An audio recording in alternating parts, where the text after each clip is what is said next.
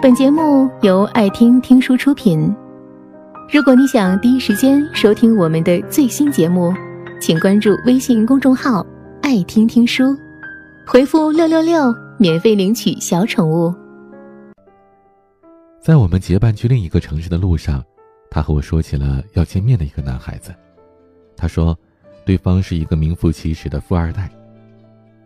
在新西兰这片不断有中国年轻人落脚的土地上。从来不缺富二代的故事。早就亲眼见过那些开着奔驰宝马的男孩子，怀揣着公司总裁的名片出入高级会所，而背后呢，则是家人的全力支持。可是多尔告诉我，这个男孩子和他们不一样，他是我见过的最努力的富二代。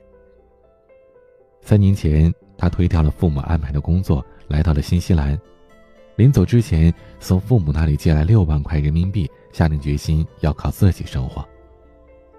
他摘掉了富二代的光环，以打工度假签证持有者的身份，在工厂里做包装工作，在果园劳作，一度住进了最便宜的出租房里，以白面包度日。从每天十几个小时的工资里攒下了厚厚的积蓄，半年内就归还了欠父母的六万块。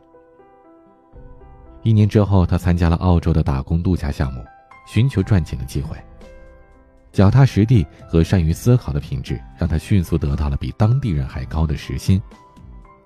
他依旧勤奋，从不满足于安于现状，而且一心寻求更好的发展。过了不久，他觉得知识的作用很重要，开始着手留学的事宜。他立志要去英国的某所大学读硕士。回到新西兰之后，一边苦练英文，一边为学费做准备。经常忙到无暇顾及其他，背离了富二代所有的消遣。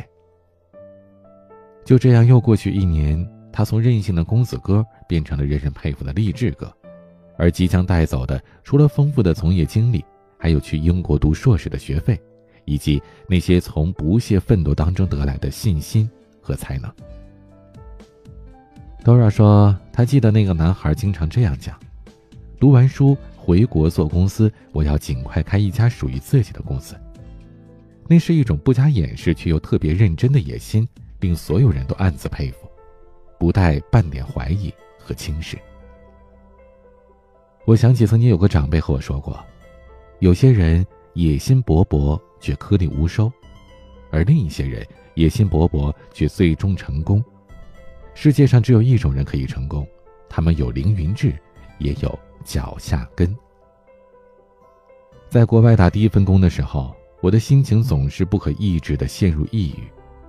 我二十三岁才开始去远方谋出路，而遇到的同龄人有一大半都有了辉煌的成就。他们有了自己的生意、房子和车子，而我呢，只是默默无名的打工妹，每天起早贪黑，走在那条看不到希望的路上。那些差距压迫着我。让我感觉自己的生命努力迟到了，再也没有爆发的机会。那一年是我生命当中最惊慌的一年，每天工作结束后，我便迫不及待地为自己设定大大小小的目标，成为作家，成为企业家，拥有一栋房子。这些白日梦交替出现，可是第二天呢，我自己依旧很慌张，我觉得这个世界不公平。有太多的人拥有一步登天的幸运。某天，我在超市遇到一个开着奔驰来买菜的中年人，他看起来睿智稳重，自带着一种文化与商业的高端气息。和我聊天，他说起正在举办的徒步活动，还给了我微博的地址。我看着他开着奔驰离去，心里面有一种负面的感叹。后来我加了他的微博，惊讶他粉丝的庞大数量。而他的身份竟然是某一家公司的创始人。我花了一整个晚上翻遍了他所有的微博，试图搜索一些一步登天的痕迹，却看到他在微博上写下了一段话。大意是这样的：回忆起自己的打拼，从刚参加工作的二十几岁便开始，每天结束学校的工作，再骑着自行车去校外为别人补课，晚上回到家里，路上已经没有了行人。那时候生活清贫，对钱有一种不由分说的执着，但谁想到，就是这种执着，带着我走向了后来的一切。那一瞬间，我好像突然懂了，没有一种光辉是可以平白无故的来。也许所有人的成功，不仅是要有豪言壮志，也必须经过持久的坚持。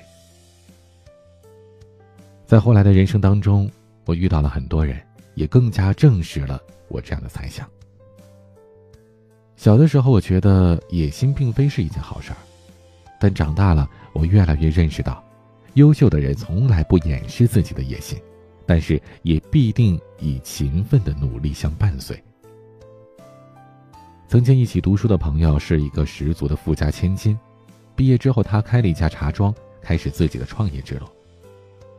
我们旁边的人都以为这是富二代打发时间的方式，可他立志成为业界女强人，把所有的时间都用来钻研生意，也不忘了提高自己，关心楼市和股票，做着多系商人。毕业几年之后，他穿着优雅，作家霸气，走在路上。举手投足已经有了女强人的模样。几年前，我在路上认识了一个姑娘。有一次，我们刚刚降落在奥克兰，她曾经说过要成为背包客社的老板娘，而那个时候她的生活窘迫又辛苦，旁人都把这当作笑话，而她偏偏在接下来的几年里克服了种种艰辛，用非常人的奔波拉近着现实与野心的距离。我至今仍然认为，那是一个女孩所能拥有的最可爱的英雄主义精神。她从不介意被泼冷水，一心一意走着自己的路，从一无所有到积蓄厚实，终于有能力到今天实现了梦想。几年前遇到的那些有成就的同龄人，我以独自打拼的旁观者的身份，从他们的身上看到。凡是可以在年轻时有所成就的人，必定是怀有大志向、敢想敢做，再用上超出常人几倍的坚持去抵御一切迎面而来的艰难。就连我自己在一路摸爬滚打的过程里，也是由心里生出了这样的感触。所有如今实现了的美好期待，没有什么不是从最初降落在异国时，起早贪黑的三份工、廉价的出租屋。深夜时的挑灯夜读，坚定无比的决心当中得到的。遥想四年前，我住在潮湿闭塞的出租房，做着中餐馆里洗碗的工作，开一辆破到难堪的二手车，却期待成为一个很棒的人。而四年之后，生活当中的一切都翻了新，我住在房车里，成为一名作者，有了自己的生意，在异国有了落脚的资本，真的是在成为一个。越来越好的人，而我始终知道，到底是什么力量，令我那么多不切实际的想象都成了眼前如此踏实的幸福。本节目到此就结束了，感谢各位的收听和陪伴。更多精彩内容，请关注微信公众号“爱听听书”，回复“六六六”免费领取小宠物。也欢迎你收听今晚的其他栏目，我们明晚见，晚安。